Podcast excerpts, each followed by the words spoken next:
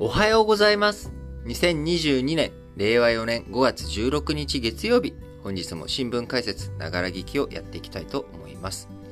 えー、まず、えー最初の話題ですけれども、昨日5月15日は、えー沖縄県が本土復帰して、えー50周年ということで、えー記念式典が開かれました。えー戦後の米国統治下から日本に復帰して50年、えー岸田文雄首相、宜野湾市で開かれた記念式典、えーその中で、えー沖縄の潜在力を最大限に引き出し、強い沖縄経済を実現すると表明しました。まあ、こういったのをね、まあ、表明するのはいいんですけど、まあ、そんなのね、50年前から、えー本土並みにしていく経済をね、えー沖縄強くしていくんだっていうことを言ってきてますけれども、具体的に何すんのっていうところがね、やっぱポイントになってきますよね。えそしてもう一つ、えー在日米軍基地の負担軽減についても、引き続き全力で取り組むと強調しました。あこちらもですね、じゃあ実際具体的にどうするのということで、沖縄の基地、今、あこのね、えー海洋進出、えー中国の海洋進出が強まっている中、あどういうふうに日本、えー安全保障を環境を整えていくのか、あその中で沖縄の役割、ますます重要になっていくということには、やっぱりね、変わらないと思うんですよね。えその中でどういうふうに負担を軽減させていくことができるのか。あ基地の負担というものはですね、えーいろんな観点、角度が僕はあると思っています。えまず第一に、そこの土地、えー土地自体が占有、占拠されてしまっているということ。えーここの部分で、まあ、土地活用があいかうまくいかない。例えば、あ沖縄のね、えー基地があるところに、えー全部その基地を、えーもしなかったとしたらですね、例えば半導体の工場を作っちゃおうとか、あそこで、えー基地があるっていうことは、その基地はあ空路だったりとか、あるいは回路だったりとか、そのもののね、輸送とか、そういったあ他のところとのコミュニケーション、うんなんて言った、ロジスティクス周り、えーこれもね、しっかりしているところだということは間違いないわけですから、あそこの部分について、えーそれをそのまんま使ってですね、あの貿易やったりとか、工場を作ったりとかしたら、あそれは経済的な利点あるよ、なのに、えー基地を抱えてしまっている。えーそのために、えー負担が生じてしまっているという側面がありますよね、と。だから基地を持っていること自体、その土地自体がね、占有されてしまっていることによる、えー負担、えーこれがあるわけですよね。でその他二つ目として、やっぱりあの訓練関係ですよね。あの、やっぱ騒音の問題とか事故の問題、えーこういったこと、あとは、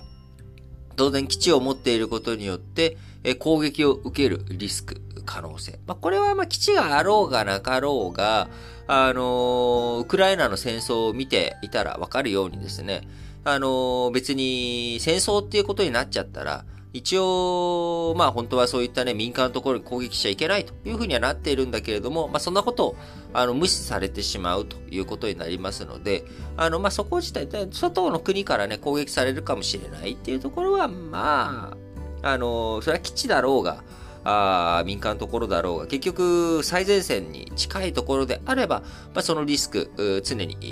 ーあってしまう。残されてしまうというところに変わりはないのかなと思いますが、えーまあ、だから他国から攻撃されるというよりかは、まあ、日常的にですね、まあ、あの、離発着陸、離発着が多くて、えーいろんなね、あのー訓練とか、あそういったもので事故、多発発生、まあ、あるいは、えー、恒常的な騒音ですね。これはまあ基地を抱えているというよりかは、まあ、空港を抱えてしまっている。そして、えー普通の空港と違って、えーよりそこの訓練だとか、まあ、より危険なことをやっているということになり、まあ、それに伴う、えー騒音や被害があ起こっているということ。これがまあ負担その2ですよね。そして3つ目が、えー、まあ、基地そのものをハードウェアとしたら、まあソフトウェアと言ったらいいのかなまあなんて言ったらいいんでしょうね。あの、やっぱり米兵の問題。えー、このね、えー、度重なる米兵によるいろんな問題。そして、えー、米兵が何か問題を起こしたときに、えーそれを日本がね、裁くことができない。公務中だと言われてしまったら、あそれはアメリカの軍事法廷というかね、アメリカの方で裁判いうことで、まあ、あの、徳川幕府の時からありました。えー、違い法権。えそれが未だに、まあ、あの、大使館の中とかね、そういったところで残ってたりとかもしますけれども、えー、基地という広い面積、そして、えー、基地の外に出てもですね、えー、アメリカ軍の軍人、軍属というふうになると、えー、そこの身分、保障、アメリカ側に委ねられてしまっているということ。えー、なので、違い保険がね、沖縄だけ、えー、なんでしょう。日本というよりかは、昔のあの、第二次世界大戦前の中国の上海、えー、上海とか北京のね、疎開って言われている、えー、まあ、あのー、違い保険区域というかですね、各国の、まあ、領地と言ったらちょっとあれですけど、まあ、えっ、ー、と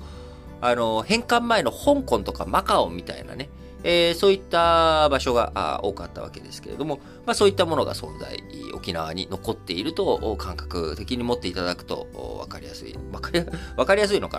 なあの、疎開、僕はね、今、あの、疎開、うん、疎開だなって思いながら喋ってるんですけれども、えー、疎開自体が何なのか、あのね、えー、集団疎開とかのね、あの、避難する方の感じじゃなくて、疎開は面祖の祖、租税の祖に、えー、会は世界の会。って書いて疎開っていうのがあるんですけれども、まあなんか、あのー、まあまあまあ、その、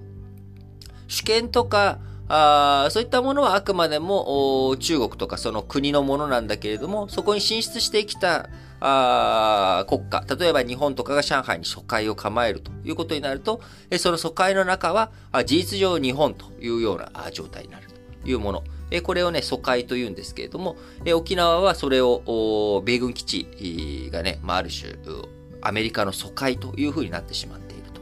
いうことで、まあ、基地負担といってもですね、今言ったいろんな要素があるわけですよね。えー、なので、日本政府としてはですね、やっぱり、まず、僕は3つ目の、暴行とかね、えー、沖縄の米兵の問題、えー、こちらについて、えー、なんとか日本側に、えー、いろんなそういった何かあった時にですね、えー、日本側で裁くことができるとか、そういったあ部分をしっかりと実行していくらね、あのそういった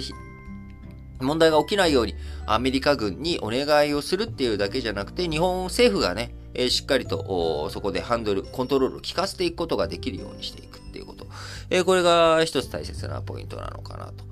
えー、例えば今、あの米兵、え、米軍の基地っていうものがね、全部自衛隊の基地になって、え、しまえばですね、あの例えば、丸三の上げた負担っていうものは、これは下がっていく可能性があるわけですよね。で、当然そんな極端なことはできないわけですけれども、あの、日本があ主体的になって、ね、あの、インド太平洋の防衛、こちらについての海軍力、えー、空軍力、こちらについてのいろんな、えー、部分について日本が引き受けていくよということをしていけば、あ沖縄の負担、えー、事実上はね、面積的な部分で負担は減るかもしれないけれども、えー、丸三の部分の負担が減る可能性があるわですよね。えー、あるいは、まあ、あの、しっかりと違い保険のね、範囲を、え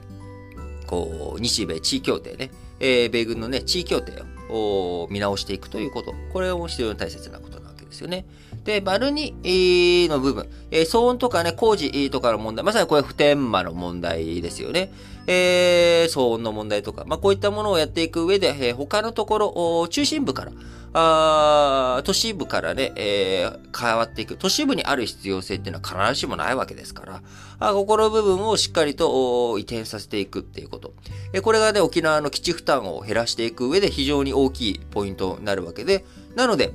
1996年、えーアメリカとね、日本の間で合意をしたわけですから、それを着実に履行していくことが大切だと。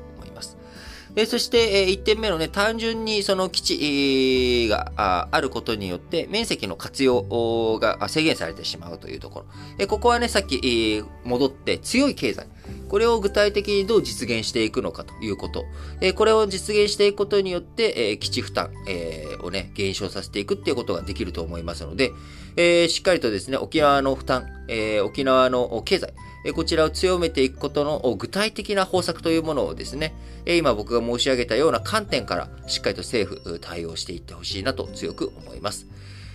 また、今回の記念式典、え、天皇皇后両陛下におかれましては、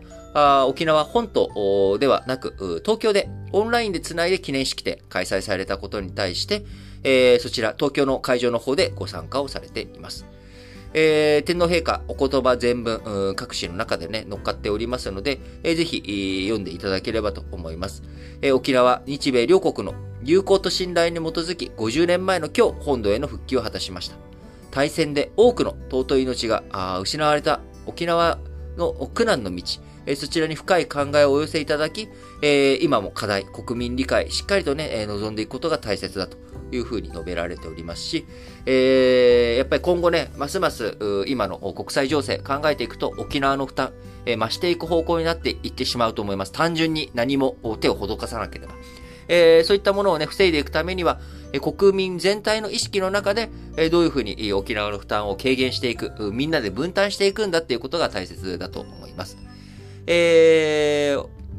前にね、あの、酒マス漁の話、北海道の方でしましたけれども、え経済制裁、えー、ロシアに対してしていく。そうすると、その経済制裁の重みというものは、え国民全体で負担していかなきゃいけないことだよね、と。ところが、実際には北海道でね、ロシアと対峙している漁業者、えー、漁民に関して、えー、負担が、あ過度に出てしまうと。変調するっていうことがね、えー、負担の変調というものがあ起こりうるわけです。どんな問題においても。それを是正していく。それがね、やっぱり政治の役割だと僕は強く思います。えー、7月に、え